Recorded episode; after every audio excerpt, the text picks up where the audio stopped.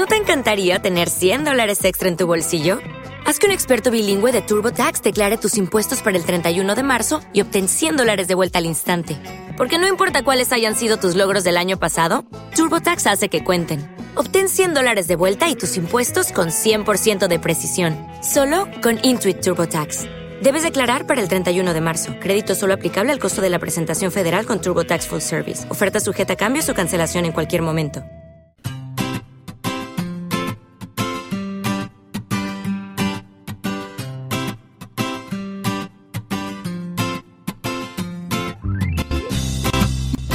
Bienvenidos al capítulo 33 de Perspectiva, un podcast de estrategia empresarial donde analizaremos cada semana las estrategias y decisiones de las empresas que nos rodean. Si eres de los que te gusta estar informado, no lo dudes, sube el volumen y acompáñame. Yo soy David Isasi y hoy es 25 de septiembre de 2016. ¡Comenzamos!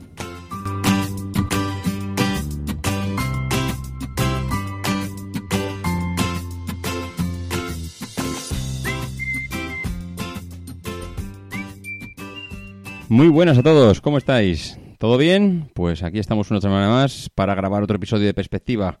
Como siempre, otra semana con un montón de noticias y hemos estado todo el fin de semana seleccionando cuáles podían ser las más interesantes para grabar. Y bueno, pues la verdad es que parece que hay algunos negocios o algunos sectores que están en constante en constante cambio porque es que no hay semana que no aparezcan en nuestros eh, en nuestros resúmenes, en nuestras píldoras o indirectamente en, lo que es la empresa de la semana. Esta semana, pues eh, ya veis que hablaremos de porcelanosa, otra histórica de las empresas de, de nuestro país y que, bueno, pues que bueno, eh, está metida en un sector que, que podíamos pensar que, que, ha sido, que lo ha arruinado, que la ha dejado totalmente destrozada y todo lo contrario. Veremos cómo Porcelanosa ha podido mantenerse al pie de cañón durante todos estos, durante todos estos años de crisis. Antes de nada, empezaremos con las píldoras y para no enroñarme mucho más, porque si no me enrollo como una persiana, empezamos. La primera píldora de la semana nos viene de, la mano de, bueno, de una noticia que hemos visto esta semana en, los diarios eh, económicos que decían que el consumo eh, ha aumentado ahora durante todos estos durante todos estos meses y que sorprendentemente, si echamos la vista atrás, vemos que los supermercados en España aumentaron la cifra durante los años de crisis, aumentaron la cifra del número de supermercados en más de 2.500 eh, supermercados. Y la verdad es que uno, uno puede pensar que, que, son noticias contradictorias, es decir, cómo puede ampliar aumentar, perdón, el número de supermercados durante los años de crisis, que precisamente han sido esos años donde el consumo pues se ha retrotraído, mm, bueno, hasta niveles eh, pues, desmesurados y que prácticamente la gente compraba en, para el día, ¿no? Y precisamente esa es una de las claves el, de por qué el, número de supermercados ha aumentado tanto cuando la gente compraba en el día a día. Durante la crisis, la gente ha dejado de ir a los grandes eh, hipermercados a llenar el carro hasta que se desbordaban los alimentos y los artículos por los laterales del carro. Y, recordamos como la gente pues iba, compraba para todo el mes o para 15 días y luego no volvía durante esa compra, pues evidentemente comprabas cosas que ya que estabas por allí, lo veías, te daban al ojo, te apetecían, era un, gusto, que un, capricho que te estabas dando y al final comprabas de más. ¿Qué, ha pasado con la crisis? Porque la gente ha dejado de ir a, los, a los hipermercados, bueno, dejar de ir igual es de exagerarlo demasiado, pero ha dejado de hacer esas mega compras y, y, ha pasado a visitar de nuevo el supermercado de barrio. Ha empezado a hacer una compra diaria y si no diaria, semanal Igual semanal es hasta demasiado. Si no es diaria, casi diaria, pues para optimizar un poco la economía del hogar y, no gastar más de lo estrictamente necesario. Esto ha hecho que los que habían invertido en grandes hipermercados, como el grupo Eroski, se vean pues en problemas para amortizar esas inversiones. Eroski hizo una inversión a lo bestia de Capravo, esa inversión le pilló con el pie cambiado y justo pues cuando hizo esa compra, pues eh, llegó eh, bueno llegó la crisis y evidentemente cuando cuando acabas de invertir eh, y acabas de hacer una inversión, con bueno, que has, hecho unos números para que eso te sea rentable, basado en, en unas ventas, en unos ingresos determinados, claro, eh, te llega la crisis y, bueno, pues eh, te pilla con, pues es lo que hemos comentado, ¿no? Te pilla con el pie cambiado y es muy difícil que, que eso, pues reconducirlo. Eh, ¿Qué han hecho los grandes? Pues que lo, que han intentado hacer es que mientras eh, la gente cambiaba de hábitos, ellos han cambiado de hábitos también. Han dejado de invertir en los grandes supermercados, los grandes hipermercados a lo bestia, y se han ido al, barrio, se han ido a abrir supermercados en los, eh, en los barrios porque la gente es donde iba. Ha dejado de ir al hipermercado y ha pasado de ir al supermercado de barrio. Bueno, esto, los números cantan y los números son los que son. Si vemos las gráficas, vemos que en el 2008 había 441 hipermercados o grandes supermercados en España y de 441 hemos pasado eh, siete años después a, a 4,52. Es decir, apenas han abierto 11 hipermercados más eh, en, durante 7 años. En cambio, si vemos la cifra de, de supermercados de, de 1.000 metros cuadrados, entre 1.000 y 2.500 metros cuadrados, han pasado de 2.800 a 3.600. Es decir, 800 supermercados más han abierto durante época de crisis. Mientras el consumo se retrotraía, bueno, la, empresa de distribución de alimentación lo que hacía era reenfocarse y buscar mm, aquello, aquellos sitios donde el cliente estaba yendo, que era al supermercado de barrio. Por eso, durante todos estos años se han abierto tantísimos supermercados. Y si nos vamos todavía, ya no al supermercado de barrio, a ese a esa pequeña tienda, a esa mm, no, yo quiero llamarlo tienda porque realmente tienda mm, hace pensar en una tienda de ultramarinos, una tienda de comestibles pequeña particular y no es ese tipo de tiendas. Estamos hablando de tiendas eh, de, grandes multinacionales que realmente abren tiendas muy pequeñas donde antes era impensable que se metieran en ese sector, pero que ahora en cambio sí que están allí. Y si miramos este tipo de tiendas de, alrededor de los 100 metros cuadrados, recordad que el anterior supermercado era de 1000, estamos hablando ahora de supermercados de alrededor de 100 metros cuadrados, han pasado de 9000 a 10.000, es decir, 1.000 eh, tiendas más que casi suman, que si sumamos a las mil y pico, o sea, perdón, a las mil y pico, a las 800 que hemos comentado antes, son casi las 2.000 supermercados que, que, comenta la noticia que han abierto de más durante, durante la época de crisis. Esto lo único que hace pensar es que muchas veces pensamos que en las épocas de crisis todos los negocios y todos los sectores eh, se bueno decrecen y no es así. Em, muchas veces son épocas que las grandes empresas aprovechan para volver a reenfocarse a ver dónde está su cliente y, correr rápidamente a, ir para allá pues para, para no perder posicionamiento porque al final mm, puede ser que te pille con el pie cambiado, pero lo que no tiene que hacer es pillarte eh, desenfocado y tardar mucho en reaccionar. Si tú consigues reaccionar a tiempo, al final es muy, muy posible que consigas eh, nuevamente eh, alinearte con el mercado. Como segunda píldora de la semana, he querido traer alguna noticia que he podido ver en Twitter y en concreto el Twitter era de Félix Palazuelos que traía la gráfica del el número de jugadores, el número de usuarios del famoso del famoso juego No Man's Sky que creo que todo el mundo habrá oído hablar de él, mm, que bueno, parece que venía a iba a decir, ah, bueno, a establecer unas nuevas reglas del juego en, en, cuanto a que la empresa que lo creó, pues nos venía a comentar que, bueno, eh, iba a ser un antes y un después, que este tipo de juego no había nada escrito, que era el propio juego el que iba aprendiendo, el que el propio usuario iba creando, bueno, esas líneas de juego y que, y que bueno, en función de cómo iba tomando decisiones, el juego tenía un algoritmo que se iba, que se iba generando, que iba creando juego. Y eh, bueno, llevaban los jugadores, los gamers, tanto tiempo, tanto tiempo siendo hypeados, con un exceso de hype tan, tan, tan brutal, que al final eh, esta estrategia, esta estrategia de, de, generar tanto hype mm, para que, bueno, pues para que la expectación sea tan, tan enorme cuando salga el juego, pues mm, en muchos casos, no digo siempre, pero en muchos casos acaba siendo perjudicial. ¿Por qué digo perjudicial? Porque la, gráfica que nos traía Félix a modo de, de adivinanza era que bueno que, intentásemos adivinar pues a qué a qué gráfica mm, bueno a qué empresa perdón eh, o a qué juego se refería. Es decir era una gráfica donde durante los dos primeros días de del bueno del salida al mercado del juego habían alcanzado picos por encima de los 200.000 jugadores 200.000 usuarios que se habían descargado el juego en los dos primeros días. Es decir la gente estaba con unas ansias desbordadas porque ese juego viese la luz que al final lo que ha pasado y cuando la gente eh, realmente ha podido jugar al juego es que se han visto tan decepcionados que, que al final lo que han hecho es abandonar el juego. Es decir, si tú pones el, nivel tan alto y tu estrategia de ventas es eh, decirle a la gente, decirle a tu consumidor, decirle a tu cliente que vas a sacar un, un producto tan, tan, tan espectacular que jamás ha visto algo igual, lo que no puedes luego es decepcionar. Porque si te decepcionas en ese momento, has perdido ese cliente, pero para siempre. Es tremendamente negativo decirle, a, decirle al cliente o, darle al cliente una expectativa tan tan grande que luego al final no se cumpla.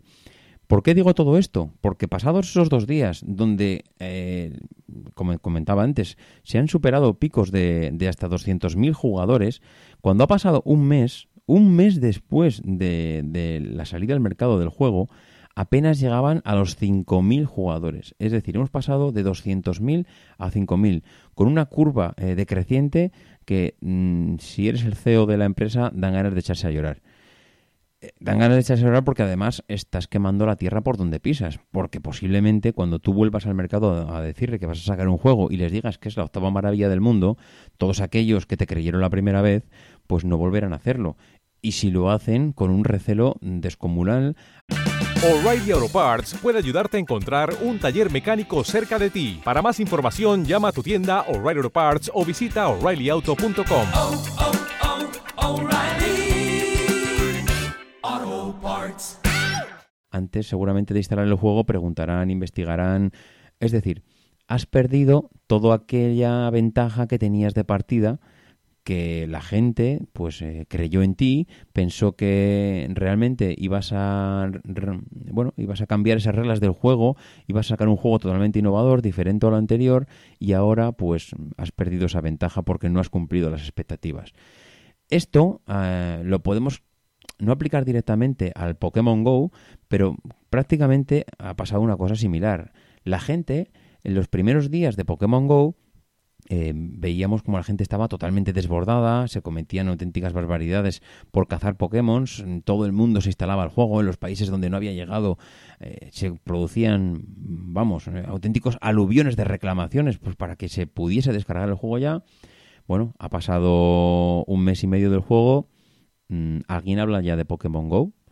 Mm, bueno, tenemos a la empresa diciendo que tiene armas para seguir sacando Pokémon durante, no sé si los próximos 300 o 400 años, pero los usuarios de Pokémon Go ya no son los de antes. Están intentando buscar la manera de seguir manteniendo ese, ese, hype que había inicial, pero desde luego mm, todo se ha venido abajo, porque realmente no había tanto fundamento para que ese juego fuese tan tan relevante. Al final fue más el, boca a boca, por eso digo que, que, no fue hype, porque realmente Pokémon Go no, bueno, no se había dado tanto propaganda hasta que realmente salió. Lo que pasa que cuando salió hubo tanta implosión de, de, bueno, de, la demanda, de la expectativa de la gente, todo el mundo se desesperaba por instalar el juego y al final, pues ¿qué ha pasado? Pues que ha pasado que, que, que, al final se ha quedado todo en un pluf, en un pluf. A ver, no, evidentemente el juego no ha desaparecido, está ahí, pero es otra de las uh, otra de, los ejemplos de que muchas veces eh, esto sube con levadura y cuando y cuando se pasa el efecto de la levadura si no hay algo más detrás esto se viene abajo. En la tercera píldora de la semana quería tratar un, un tema que escuchando el, el podcast IN, IN, eh, que no sé si habéis oído antes, pero que si no lo habéis oído, eh, lo, pues, me gustaría que, que lo escuchases porque es un programa, es un podcast realmente bueno interesante que habla de tecnología donde Manuel pues eh, habla diariamente de las noticias que van surgiendo.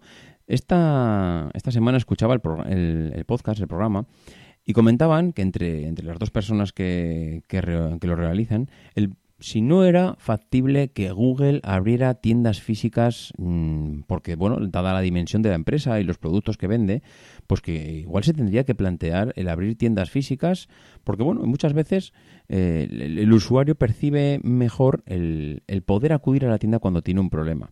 Hombre, como estrategia empresarial, el abrir una tienda es, mm, está bien, es interesante, puede, bueno, puede traerte múltiples beneficios, pero no hay que olvidar una cosa mm, el hecho de abrir una tienda física tiene que, tiene que hacerte pensar, y por eso Google evidentemente no las abre, el producto que vas a vender. Que Google venda teléfonos o productos de hardware sería una total equivocación, porque el negocio, el núcleo del negocio de Google no es vender hardware. Google no es una empresa que vende hardware, Google vende publicidad. Entonces, el que tú te plantees el, empezar a vender hardware, que es un hardware que estás utilizando para mm, darle armas al mercado para que utilicen o para que consuman publicidad, eh, al final sería un error, pero, pero descomunal, porque es que no tiene sentido algo que utilizas como propaganda o como medio de, bueno, un medio de, atracción de, de, usuarios a tu, a tu producto real, que es el, que es la publicidad, se convierta de repente en el, en el núcleo de tu negocio. En primer lugar, pues porque eh, recordemos el precio que vende Google sus, sus productos. En muchas ocasiones Google está vendiendo el producto, no diré a precio de coste, pero casi porque realmente no quiere ganar dinero con eso. Es decir, porque abran una tienda y de repente se pongan a vender mm, cientos o miles o millones de teléfonos, si tú no tienes margen en ese producto, estás haciendo eh, el indio, porque por mucho que vendas no vas a ganar un duro.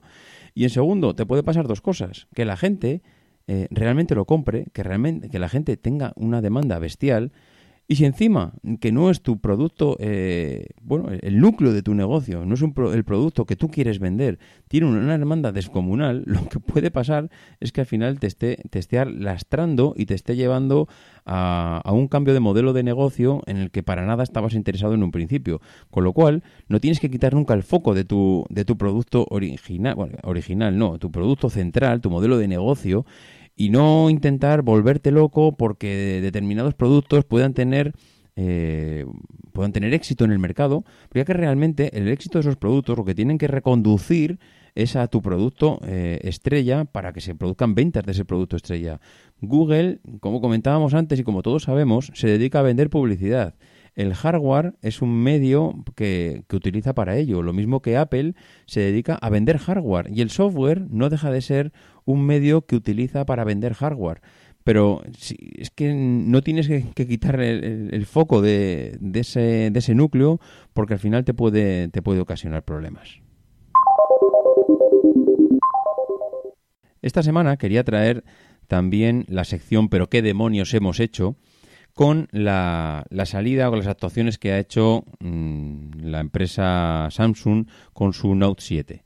Ya habéis escuchado durante todas estas semanas los problemas que han tenido con el teléfono, con las explosiones y los problemas de batería debido pues, a, un problema en las baterías, debido a que bueno querían han, aprovechado excesivamente el espacio de la batería. Eh, la carcasa ejercía demasiada presión sobre ella y cuando se cargaba pues se podían producir cortocircuitos. ¿Qué es lo que ha pasado? ¿Qué es lo que ha pasado para que Samsung haya cometido este error? Pues esto es un, error que al final viene producido por la excesiva presión que tienen estas empresas para conseguir salir al mercado antes que las otras.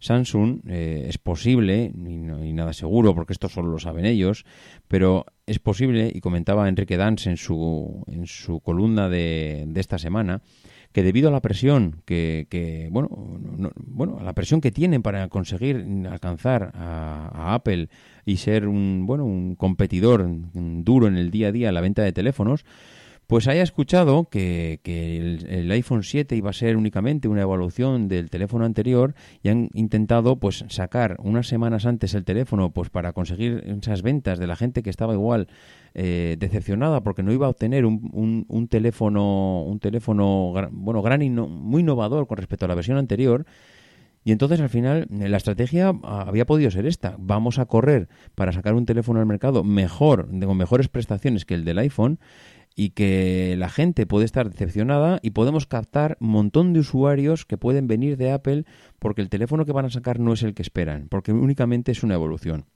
Al final, eh, bueno, pues el tiro te puede salir por la culata en estas ocasiones porque evidentemente si, si el producto, volvemos a lo que comentábamos antes en lo de para el juego No Man's Sky, que si tú levantas una expectativa como era la del Note 7 en el mercado, donde dices que es un teléfono bestial, donde supera a tus competidores de largo, donde el próximo, donde tu máximo rival, rival perdón, que es el, iPhone 7, no va a llegarle ni a la suela de los zapatos, necesitas que luego aquello se cumpla, porque si no se cumple y has cometido un error, te puede costar carísimo como le va a costar a Samsung carísimo.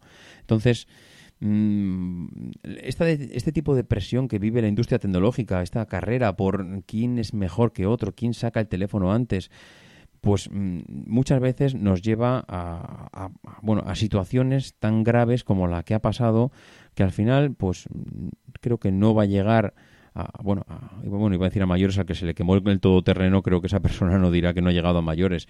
Pero bueno, espero que no llegue a accidentes gordos como, bueno, eh, teléfonos que puedan arder y que puedan ocasionar la pérdida de vidas, pero que la imagen tan, bueno, la imagen que puedes tener en un determinado producto se pueda ver tan dañada y que luego salir de eso puede ser tremendamente difícil. Las presiones en tecnología y en cualquier otro sector están bien, pero no perdamos la cabeza, no perdamos la cabeza porque las estrategias mm, se pueden venir abajo por cualquier paso en falso que demos y recuperar nuevamente la posición y la marca, sobre todo la imagen de marca, es realmente difícil. Y nos meteremos ya con la, empresa de la semana. Como comentábamos antes, es eh, Porcelanosa que es otra de las empresas que a nadie le puede resultar extraña porque quien más, quien menos, todo el mundo ha oído hablar con, de ella o, escuchado en la tele alguna noticia o incluso les ha comprado. Es raro hoy en día que en alguno de los eh, pisos o de los millones de pisos que se construyeron en España eh, no se bueno no, tuviéramos alguno de sus alguno de sus productos.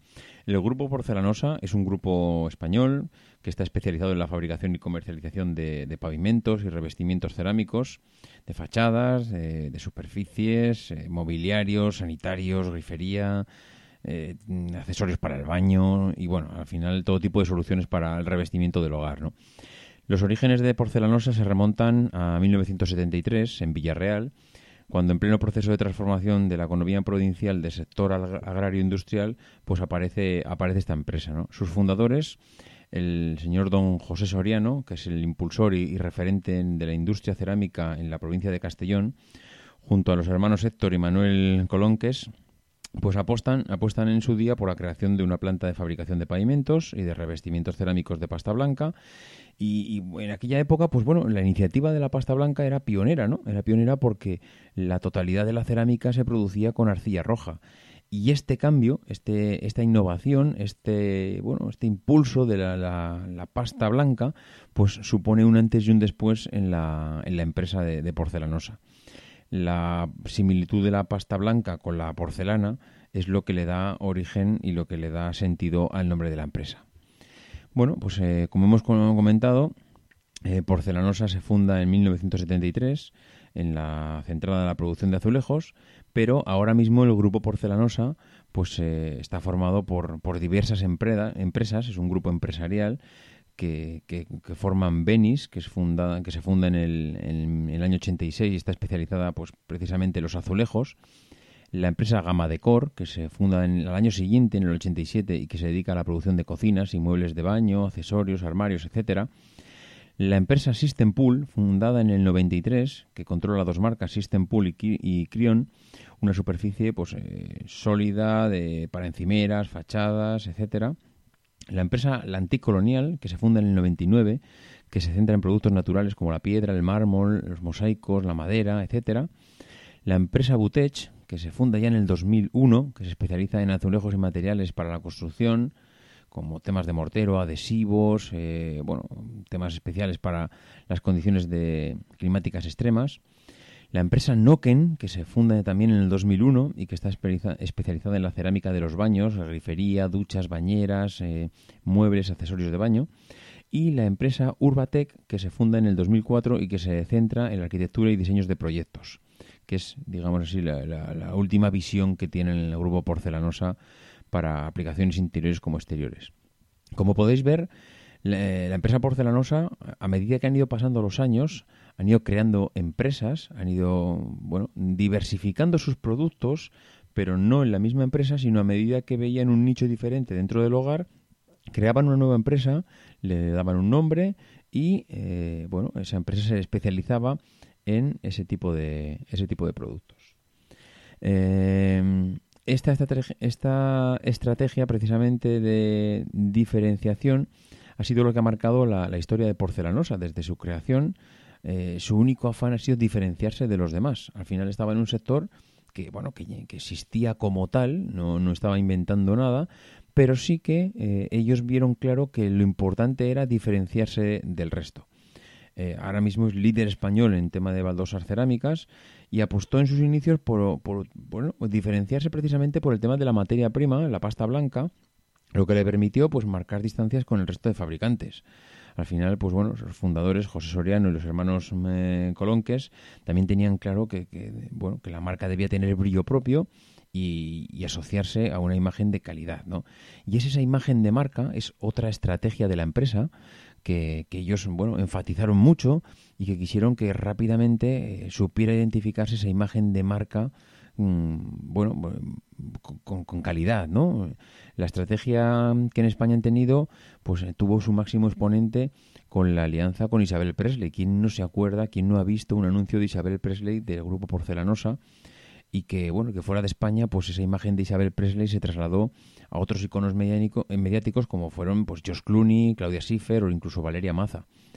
Bueno, esta fórmula le permitió colocarse en un segmento, el segmento más alto del mercado. La imagen de marca de calidad que consiguió Porcelanosa fue inigualable. Al final, eh, quien que instalaba porcelanosa en su casa sabía que estaba instalando calidad y que, era un sinónimo de bueno de gama alta no estabas instalando cualquier cosa no era un producto de relleno era porcelanosa y, bueno esta imagen de marca al final pues lo que hicieron es transmitirla a toda su red de tiendas y distribuidores que actualmente supone más de 400 puntos de venta la prueba de que eh, porcelanosa quiere quiere transmitir esa imagen de calidad y centrarse en la calidad como estrategia de, producción es que el vicepresidente del grupo, Silvestre Segarra, ha comentado varias veces que ellos no saben fabricar barato. Y esta, este mensaje que transmites al público, a tu cliente, es importantísimo, porque les estás diciendo que compres lo que compres es sinónimo de calidad. Ellos no tienen ni idea de fabricar un producto malo y no te lo vas a encontrar. Esto es importante transmitirlo a los clientes, porque das mucha confianza. Y esa confianza al final se transforma en fidelidad y diversificación, que han sido otras dos de las estrategias que han marcado la trayectoria de Porcelanosa durante todos estos años. Eh, ellos dicen que la primera factura fue de un comprador extranjero que hoy, tantos años después, sigue siendo cliente suyo. Y eso, eh, al final, no es otra cosa que fidelizar un cliente. Bueno, fidelizar y diversificar porque ahí ha estado la clave mm, de que Porcelanosa, durante toda esta crisis que ha, surgido durante todos estos años en España, no haya sufrido y no haya tenido que aplicar, bueno, a ver, aplicar medidas eh, correctoras y, durísimas en cuanto a, prescindir de, trabajadores, las aplicaron y luego las veremos, pero no ha tenido, eh, por así decirlo, mm, visos de desaparición que en un sector donde tantas y tantas empresas relacionadas con la construcción han desaparecido debido a la crisis inmobiliaria que hemos sufrido en España, ellos evidentemente se han, visto se han visto afectados, pero pero bueno, ahí están, eh, tantos años después al pie del cañón con unos resultados espectaculares, ¿no? Bueno, eh, las ventas internacionales ahora mismo suponen para Porcelanosa el 75% del negocio del grupo. Eh, que alcanzan 850 millones de euros. Hace pocos años marcaban estas, estas ventas y que, y que posiblemente van a seguir incrementando año tras año. Esto de la internacional, internacionalización es vital, sobre todo para aquellas empresas que supieron verlo antes de tiempo. Estas empresas que supieron sacar su, su negocio fuera del mismo país, porque al final un país no está exento de, tener un problema muy focalizado, muy puntual. Y, bueno, y si tú tienes todos, eh, todos huevos en la misma cesta, al final, evidentemente, si, si alguien tose en ese país, tu empresa se va al garete. Eh, ellos lo supieron ver antes de tiempo, supieron que estando en diferentes mercados iban a poder asimilar mucho mejor cualquier problema que surgiría en, algún mercado en concreto y precisamente por eso, pues eh, durante todos estos años no, no, no, no, se han visto tan afectados como podrían haberlo sido. Bueno, no es que podrían haberlo sido, es que Porcelanosa, si no hubiese estado fuera del mercado español, hubiera desaparecido literalmente de, de la faz de la tierra, porque es que hubiese sido imposible, como le ha pasado a otras marcas, otras otras marcas, pues como por ejemplo Fagor, Fagor estaba centradísimo en el mercado español, fabricaba electrodomésticos, equipaba todas las cocinas de electrodomésticos en, eh, bueno, prácticamente diría, no digo de todas, pero seguramente más del 75% de las viviendas en España eh, instalaban productos Fagor porque era un producto muy competitivo. Pero claro, la dependencia del mercado español de Fagor le supuso pues lo, lo que le supuso. Al final, el bajar la persiana y cerrar no todo el grupo Fagor, porque la parte de, de Fagor industrial eh, tiene unos buenos resultados y unos buenos beneficios, pero la Fagor electrodomésticos al final tú, acabó como acabó. Pero bueno, volviendo a Porcelanosa, eh, ellos también tuvieron claro otra estrategia que no todas las empresas que se dedican a la fabricación industrial eh, muchas veces adoptan. Muchas veces fabricas y directamente tú lo dejas a tus distribuidores y, y el trato final con el cliente depende de ellos. Ellos no. Ellos dijeron que la venta directa al cliente era uno de los pilares estratégicos para mm, conocer los gustos del cliente y tratar con ellos. Ellos eh, bueno, diversificaron de la producción y la creación de un sistema de distribución único basado en el establecimiento de una red de tiendas propias a nivel internacional y que tiene más de 850 puntos de venta en todo el mundo y que han sido y continúan siendo pues bueno pilares de crecimiento en este holding empresarial. A futuro, pues a, futuro, precisamente uno de los grandes retos en los que se encuentra inmersa es crecer fuera de lo que es el mercado inmobiliario como tal. ¿Y cómo se crece fuera de esto? Pues con los prescriptores. Al final, los prescriptores de los edificios, hoteles, centros comerciales, eh, son los que están prescribiendo unas determinadas calidades en este tipo de edificios. Ellos han sabido ver que si se ganan a ese tipo de cliente, bueno, sí, eh, cliente, iba a decir que igual no es un cliente, pero sí, para ellos también es un cliente, porque no compran directamente, pero hacen que eh, se exija un producto de calidad en los acabados de los edificios y que, y que cuando el, constructor está, eh, está equipando un edificio, construyendo un edificio, lo que aparezca en la memoria de los prescriptores, de los proyectos, de los arquitectos, influye muchísimo. Porque mm, Evidentemente los arquitectos te dejan un poquito de manga ancha a la hora de, bueno, de poner las calidades finales, pero tiene que ser la por lo menos si vas a cambiar de empresa, por lo menos que sea de la misma calidad que viene en el proyecto. Y muchas veces la calidad que da porcelanosa es muy difícil de conseguir, con lo cual indirectamente te estás garantizando que, que, va a estar tu producto allí dentro de, dentro de ese edificio, ¿no? Como decía, pues bueno, eh, a nivel mundial pues bueno, fue muy importante el eh, fue muy importante o está siendo muy importante porque realmente todavía es una estrategia actual la de crecimiento a través de los prescriptores de, edificios y, bueno, para ellos está siendo un pilar importante para conseguir salir de ese mercado inmobiliario que tantos problemas entre comillas les ha dado últimamente pues debido pues a, bueno, a todo lo que han estado inmersos allí dentro.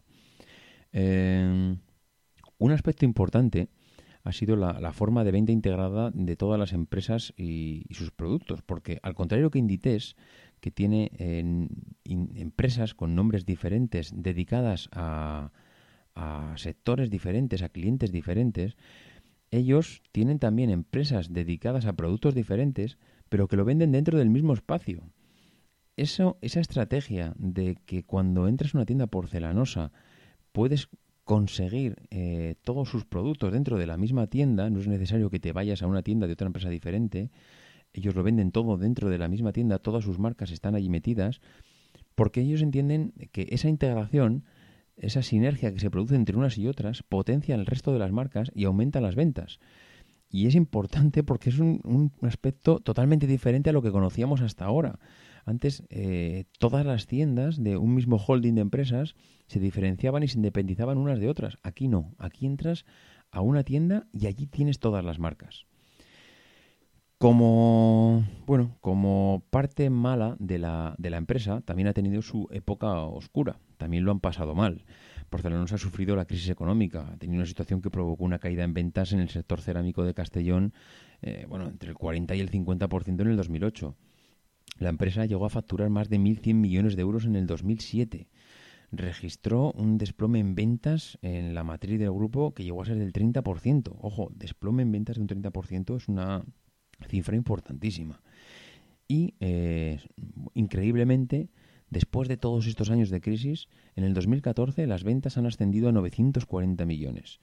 Eh, Manuel Colón, que es el presidente, calificó entonces el escenario como delicado para la compañía porque llegó a detener la producción en algunos periodos y despidió pues, a más de 380 trabajadores, lo que supuso también pues, un momento delicado y, como hemos comentado antes, no todo han sido eh, épocas de vino y rosas. Eh, también tuvieron que cerrar tiendas en España y en unos años de fuerte crisis, pues la empresa no ha dejado de abrir nuevos puntos de, venta en el exterior. Pero precisamente por eso ellos veían que la crisis aquí estaba eh, azotando pues, duramente al sector inmobiliario y lo que hicieron es, oye, mira, vamos a replegar velas, vamos a saber reconocer que aquí eh, está todo vendido, que aquí no vamos a conseguir nada más y esa es una de las estrategias que muchas de las empresas hay veces que, se equivocan, no saben reconocer las, eh, bueno, los errores a tiempo, o no los errores, sino simplemente que en este momento el mercado ha cambiado y tienes que adaptarte. Ellos supieron verlo y empezaron a cerrar tiendas aquí para abrirlas fuera. Y es importante, por, por lo que hemos comentado, ahora mismo ahí en Nueva York, eh, creo que es un, bueno, en la quinta avenida de Nueva York tienen una tienda que es el buque insignia en el extranjero, donde es un referente eh, de tienda, pues una de las tiendas más importantes a nivel mundial del, grupo y que precisamente pues ellos enarbolan esa bandera de que no muchas empresas tienen una, una tienda de, venta al cliente eh, y de referente para la compañía en la quinta avenida de Nueva York, ¿no? Bueno, pues lo comentábamos antes. Eh, Porcelanosa exportaba en el 2007 un 52% de la producción a 104 países y este año venderá fuera más del 83% a más de 150 mercados en todo el mundo. Evidentemente lo han tenido clarísimo que hay que moverse, hay que salir fuera de un mismo país y que la debilidad que puedes tener vendiendo en un único país la, dejas en nada si al final te, vas a, varios de ellos. Eh, bueno, la externalización de trabajos, ellos lo, han aplicado como, como modelo productivo es decir, eh, yo subcontrato parte de mi, de, mi de, mi, bueno, de mi proceso productivo a determinadas empresas, lo saco fuera de mi fábrica porque me viene bien, primero pues eh, me, ayuda a, a, fabricar más rápido, me ayuda a sacar trabajos fuera de los que yo no estoy especializado, pero que a la vez me supone también un plan B si a mí las cosas me van mal. Porque si yo tengo un 50% de la producción fuera, si por lo que sea me vienen mal dadas y me bajan las ventas, siempre puedo mm, retornar esa producción a, mi fábrica y, mantenerme en pie, evidentemente a costa de que la empresa subcontratada que tenías, pues eh, seguramente tendrá que cerrar, sobre todo si depende al 100% de ti. Pero si, eh, si, si, al final tu objetivo es mantenerte en pie en una época dura, el retornar eh, esos trabajos que tenías externalizados en empresas subcontratadas, supone una bombona de oxígeno y un plan B, como comentaba antes, pues para, para seguir eh, sobreviviendo. Por ejemplo, ellos lo que hicieron, una fábrica que tenían en Egipto, la volvieron, la trasladaron a Villarreal. Esto en una época donde lo estás pasando mal, pues, pues supone que trabajadores que no tienen nada que hacer, les estás dando contenido y, continúan, pues bueno, eh, su día a día como si no pasara nada. Estrategias de la compañía, pues el consejero delegado de la firma, José Vicente Roca, en una conferencia que, realizó, explicó pues, diferentes estrategias que en tiempos difíciles hay que mantener y sobre todo, pues bueno, seguir unas directrices que para ellos ellos creen que han sido, pues bueno, importantísimas, ¿no?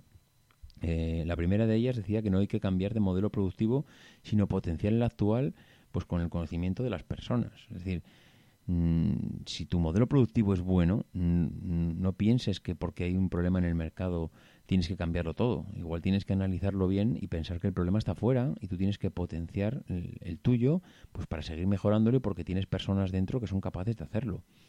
Otra estrategia es que no tienes que intentar achacar las culpas de la empresa al sector, eh, que es lo contrario que lo comentábamos antes. Puede ser que el problema esté fuera y, o, puede ser que el problema lo tengas dentro.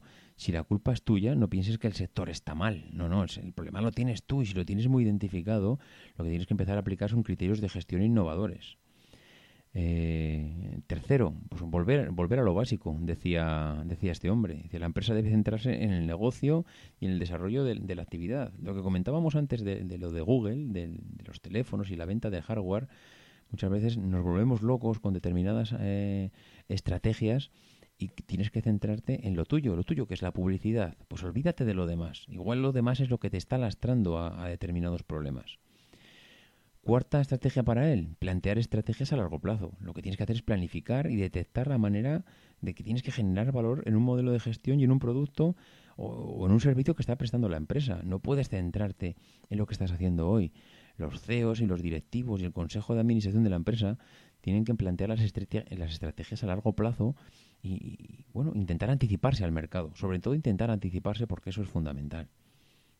Otra estrategia es actuar con criterios de prudencia financiera no dejes de perder nunca de vista las cuentas. Eh, gestiona las cuentas como tienes que gestionarlas. No hagas inversiones a lo largo que te puedan crear puntos débiles si, las, eh, si esas inversiones van mal. Al final, tu salud financiera es lo que te da músculo para seguir continuando en la empresa. Sexto, busca las oportunidades de innovación para ser más competitivo. No se trata de investigar y, y tecnología y ya está. La innovación también es aplicar la reducción de costes y incrementar la productividad. No es solo una medida que puedas tomar, eh, bueno, que no pueden tomar grandes empresas, sino que innovar al final también es adaptarse al cambio.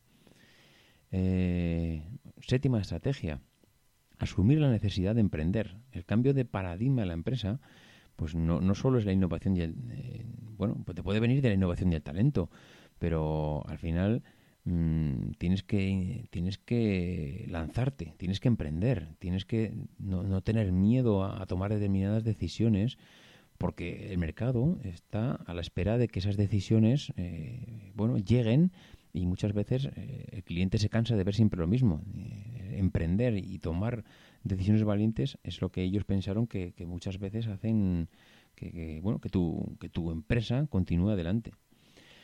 Y evidentemente ellos también comentaron que potenciar la internalización ha sido clave. No lo vamos a explicar otra vez porque ya le hemos explicado lo importante que ha sido para ellos. Y, bueno, estas, estas comentaba este José Vicente Roca que estas eran para él las claves de lo que ha, supuesto los pilares de porcelanosa en, todos estos años. Bueno, yo creo que le hemos dado unas cuantas pinceladas a, las estrategias de, de la empresa yo creo que nos pueden ayudar a saber qué es porcelanosa y cómo, ha cómo puede ser que una empresa tan dependiente del modelo inmobiliario ha podido sobrevivir de una manera tan saludable a una crisis financiera como la financiera, perdón, crisis inmobiliaria como la que hemos tenido en España. Y, bueno, ahí están, lanzados, eh, pues yo diría, con unos números totalmente eh, saneados y una de las empresas españolas más potentes y más, eh, más importantes en el mundo. Y poco más. Eh, por aquí lo, por hoy lo vamos a dejar aquí. Como siempre, dar las gracias a todos aquellos que habéis hecho las reseñas en iTunes. Esta semana han sido Palmatun, JR Bertolo, Yucasel, Dani Perusi, Usoner, Ozono 555, John Yoti, Sagrastola y Alapues y, pues eh, deciros que no os despistéis los que queréis hacer una reseña porque estamos ya en las 190 y poco y a los 200 haremos el sorteo de este pequeño artículo tecnológico que tengo aquí y, bueno, que, poco más, que como digo todas las semanas, mm, intentar ser uno de esos locos que hace lo imposible por cambiar el mundo. Because the people who are crazy enough to think they can change the world are the ones who do.